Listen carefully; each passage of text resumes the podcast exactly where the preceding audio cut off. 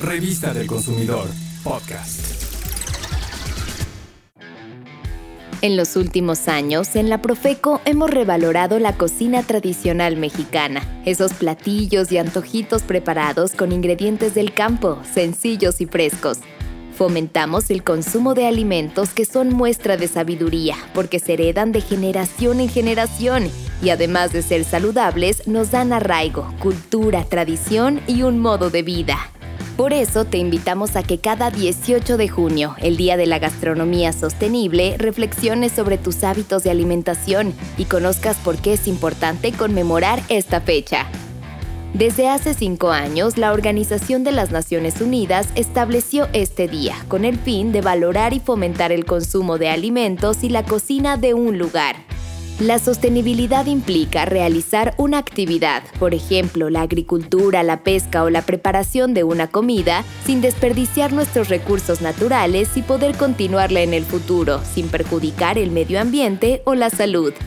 La gastronomía sostenible es sinónimo de una cocina que tiene en cuenta el origen de los ingredientes, cómo se cultivan, cómo llegan a nuestros mercados y finalmente a nuestros platos. En la actualidad se desperdicia una tercera parte de los alimentos que se producen y para el año 2050 habrá que alimentar a más de 9 mil millones de personas en el mundo. Razón suficiente para pensar siempre en el origen de todo lo que comemos, el trabajo que implica producir cualquier ingrediente, por sencillo que parezca, y todos los recursos que se necesitan para ello. En la Profeco te mostramos que consumir lo que se produce en nuestra localidad y de forma sostenible favorece la subsistencia de agricultores y a la economía en general. Si compramos productos de temporada, nos beneficiamos todos. Además, protegemos el medio ambiente, pues ayudamos a reducir los gases de efecto invernadero que se generan por el consumo de energía y combustible utilizados en la transportación de alimentos.